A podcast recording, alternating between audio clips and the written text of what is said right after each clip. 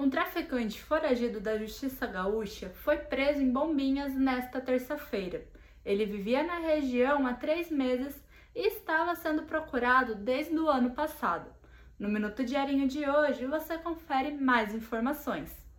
Com o traficante, a polícia encontrou maconha, cerca de R$ 1.200 em dinheiro e documentos falsos.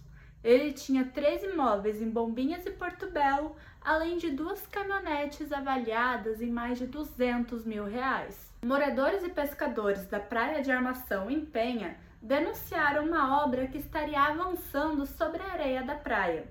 A construção de um prédio de 43 andares estava delimitada com uma cerca que bloqueava a passagem de banhistas e atrapalhava a entrada e saída dos barcos pesqueiros artesanais.